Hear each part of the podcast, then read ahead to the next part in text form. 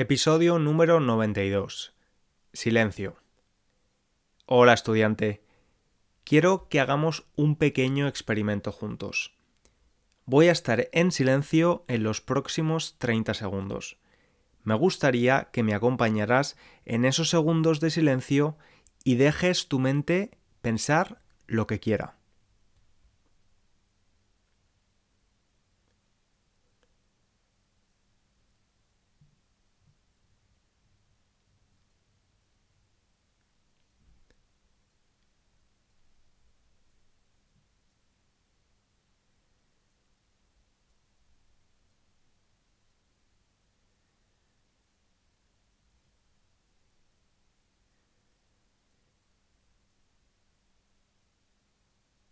Vale, hemos acabado. ¿Qué has pensado? ¿Qué te ha venido a la mente? Es posible que estuvieras pensando que esto es un poco extraño. Puede que estuvieras pensando, César, déjate de tonterías y empieza a hablar. Estoy aquí para escuchar español y aprender. Quizás en esos 30 segundos has recordado algo que te preocupa, alguna preocupación. O a lo mejor has pensado, mierda, se me ha olvidado comprar el suavizante para la ropa esta mañana, cuando he ido al supermercado. Independientemente de lo que te haya venido a la cabeza en esos 30 segundos, has tenido la oportunidad de conectar con tu mente. Has dejado el ruido a un lado y has escuchado lo que tu mente tenía que decirte. Antes de continuar, te recuerdo que puedes leer la transcripción de este episodio y usar las flashcards de vocabulario en www.spanishlanguagecoach.com. Hoy vamos a hablar del silencio. Siempre se dice que existen los silencios incómodos, ese silencio que nos incomoda cuando estamos teniendo una conversación con alguien y no sabemos bien qué decir. El silencio incómodo de una primera cita con la que hemos quedado para tomar una copa. El silencio incómodo cuando un profesor pregunta algo a sus estudiantes, algo que ha explicado anteriormente y nadie sabe responder. O el silencio incómodo de una reunión de negocios donde nadie parece tener nada que aportar, no hay ninguna contribución o idea. Normalmente los silencios incómodos se asocian con las conversaciones con otras personas, pero creo que el más incómodo de los silencios se produce a veces con uno mismo. Te explico por qué creo esto. Mi ansiedad es como la economía, cíclica, va por ciclos. A veces está muy controlada y a veces se dispara, está más alta. Lo bueno es que mi ansiedad y yo somos, después de tantos años, buenos amigos nos conocemos bien y sabemos cómo tolerarnos. Cuando la ansiedad vuelve a llamar a mi puerta, toc toc, sé que viene con un mensaje. César, para un momento y mira qué está pasando. Te estoy mandando un mensaje que tienes que interpretar. En ese momento yo hago un pequeño análisis de mi rutina y veo qué puede estar fallando. Quizás no estoy durmiendo suficiente. Quizás estoy trabajando demasiado. Quizás necesito tener alguna conversación incómoda con alguien y lo estoy evitando. Quizás estoy comiendo mal o estoy bebiendo mucho café. El caso es que siempre que he tenido un periodo un poco más ansioso, he usado una herramienta que yo pensaba era beneficiosa. Ahora me doy cuenta de que es beneficiosa en el corto plazo, pero perjudicial en el largo plazo. Esta herramienta es el ruido. Y cuando hablo de ruido, no hablo del ruido de la calle o el ruido de nuestros vecinos del piso de arriba. Hablo del ruido que yo mismo elijo, ruido como sinónimo de distracciones. Puede tomar la forma de escuchar música, tener la televisión encendida, escuchar un podcast o pasar tiempo en Instagram. El uso de esta herramienta, el ruido, me ayudaba mucho porque era una especie de anestesia. Mi ansiedad es un poco neurótica, hace que tenga muchos pensamientos muy rápidos y de carácter catastrófico. Así que anestesiar esos pensamientos con ruido era muy útil, pero ya no funciona. Me di cuenta de que este ruido empezaba a generarme estrés también. Es por eso que decidí explorar los beneficios del silencio. Y son muchos, te cuento. Se han hecho muchas investigaciones sobre los beneficios del silencio y todas apuntan, dicen, lo mismo. Primero hablemos de los beneficios fisiológicos para nuestro organismo. El silencio consigue reforzar nuestro sistema inmune, baja la presión sanguínea de nuestra sangre y promueve el crecimiento de nuevas células en el hipocampo, región cerebral implicada en procesos de memoria y aprendizaje. Gracias al silencio también conseguimos reducir el estrés y el sistema cardiovascular se ve beneficiado. Y es que el ruido produce estrés en nuestro sistema nervioso. La amígdala genera señales que liberan hormonas como el cortisol o la adrenalina, generando esta sensación de estrés. Muchos estudios apuntan que la práctica del silencio también ayuda a combatir el insomnio. Pero también hay beneficios para nuestra mente.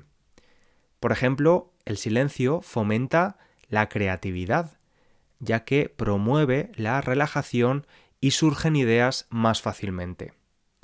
Cuando hay ruido, prestamos atención al entorno, a lo que tenemos alrededor, y tener buenas ideas es más complicado.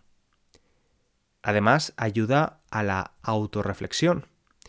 Cuando estamos en silencio, la concentración aumenta, lo que provoca entrar en estados más introspectivos y nuestra realidad parece más organizada.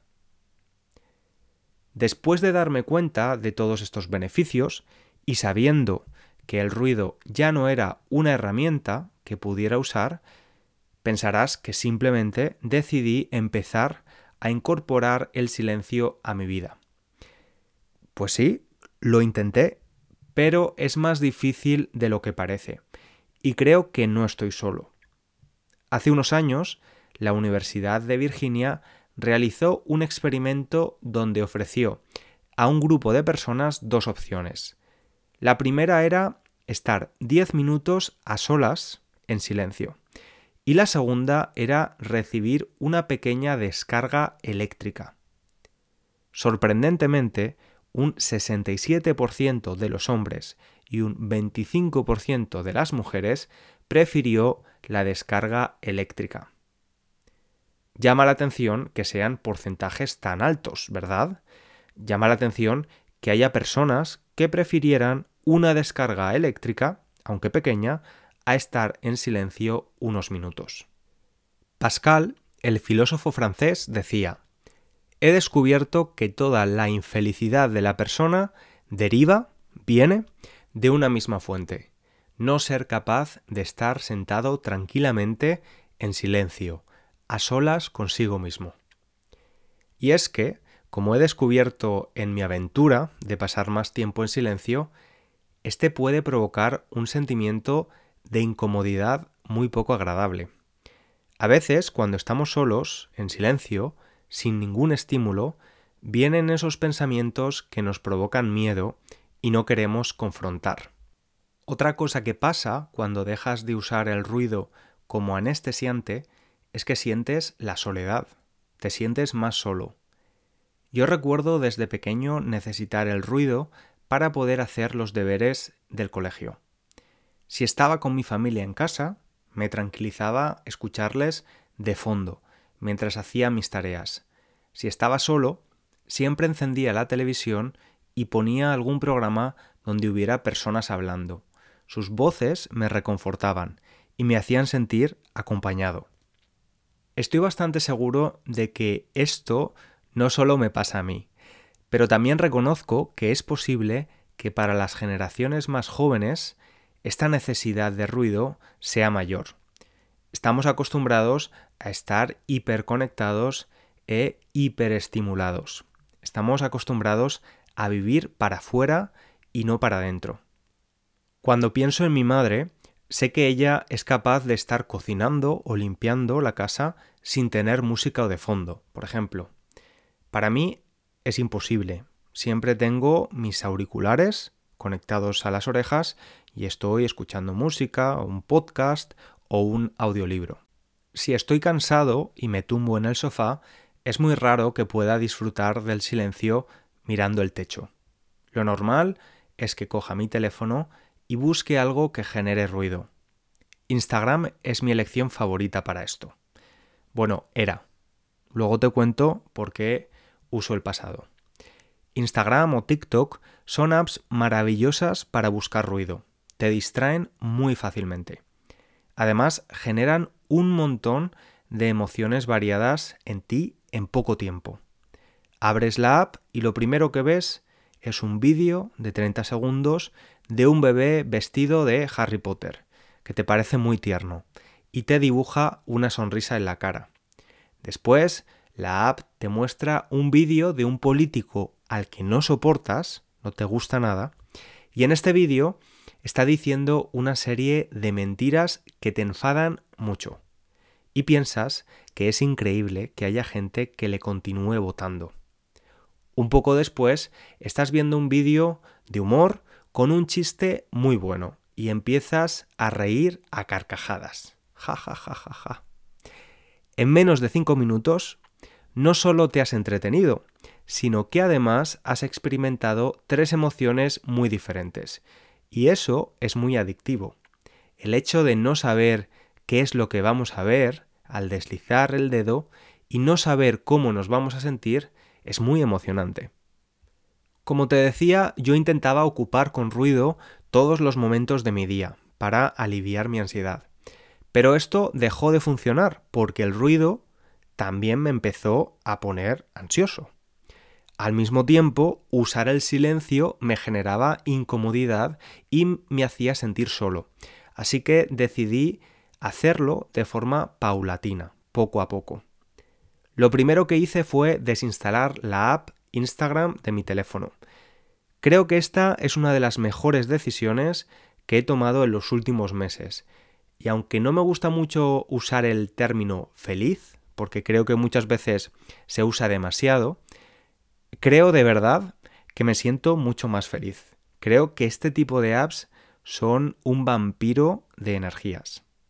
Mi relación con Instagram es de dos formas, de productor o creador de contenido en mi perfil de profesor y de consumidor de contenido.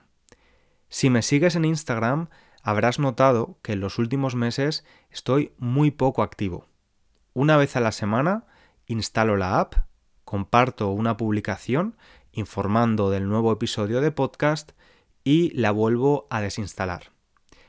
Me gusta seguir compartiendo esta publicación semanal porque es una forma de recibir feedback y de saber cuáles son las opiniones de otras personas sobre ese tema. Antes era mucho más activo. Publicaba una vez al día y compartía stories diarias. He llegado a pasar más de 6 horas diarias dedicadas a Instagram, en mi perfil de profesor. Pasaba alrededor de 90 minutos creando una publicación y el resto del tiempo respondiendo a comentarios y en conversaciones con estudiantes por mensajes directos. Porque desde mi punto de vista, si estás en una red social creando contenido, también deberías estar dispuesto a socializar y a hablar con las personas que te contactan en mi caso estudiantes de español. Como consumidor de contenido la usaba menos tiempo, pero aún así demasiado. Lo usaba en esos momentos de aburrimiento o cansancio. Desde que no tengo Instagram en mi teléfono, leo mucho más. Creo que nunca he leído tanto. Además intento leer ficción, novelas, y lo estoy disfrutando muchísimo. Aunque la lectura es otra forma de distracción, es mucho más consciente que usar una app orientada al puro entretenimiento y no a la reflexión. Estoy seguro de que hay muchas personas que saben cómo usar estas apps de manera saludable, pero yo no, no es mi caso. Poco a poco incorporo un poco más de silencio a mi vida. Ahora cuando limpio o cocino, continúo escuchando podcast o música, pero no todo el tiempo. Intento que haya momentos donde pueda estar solo en casa, sin ningún estímulo y no me haga sentir incómodo. Y si me siento incómodo, aceptar la incomodidad. Y si la ansiedad viene y empiezo a tener pensamientos intrusivos y catastrofistas, lo que hago es escucharlos, escribirlos en mi libreta y usar la lógica para desarmarlos, para quitarles valor. Lo que evito ahora, lo que intento no hacer, es cubrir esos pensamientos, ese ruido interno, con más ruido externo. Por último, algo que también estoy disfrutando más que nunca es un hábito al que maltrato constantemente porque lo abandono de vez en cuando. Hablo de la meditación. Este es sin duda el mejor entrenamiento para la mente, y de verdad que no conozco a nadie que se arrepienta de practicarla. Es verdad que da mucha pereza y procrastinamos, buscamos mil excusas para no meditar, pero de verdad que merece la pena. Ahora que estoy terminando el episodio, no estoy seguro de si me estoy expresando correctamente. No sé si he conseguido comunicar la idea correctamente, pero bueno, espero que sí. Creo que vivimos en un mundo demasiado ruidoso y darle más valor al silencio puede ser beneficioso para la relación con nosotros mismos y para la relación con los demás. Usar el silencio no solo con nosotros mismos, también con los demás. Al principio hablábamos del silencio incómodo de una primera cita con alguien. ¿Qué me dices de esas parejas que llevan 30 años juntos, que vemos en restaurantes, sin apenas hablar? A veces pensamos que no tienen nada más que decirse, pero quizás simplemente no tienen la necesidad de rellenar su silencio con palabras vacías. Se sienten cómodos en su silencio. Cuando estamos con un amigo, a nadie le gusta que solo hable él o ella. También nos gusta que la otra persona guarde silencio y nos escuche. Cuando discutimos con alguien, a veces es mejor guardar silencio en lugar de decir algo de lo que nos vamos a arrepentir. Y cuando estamos tristes, a veces lo mejor que puede hacer alguien que está a nuestro lado es darnos un abrazo, en silencio, en lugar de usar frases de catálogo. Porque a veces el silencio dice mucho más que miles de palabras. Nos escuchamos en el próximo episodio. Ahora me callo y te dejo en silencio.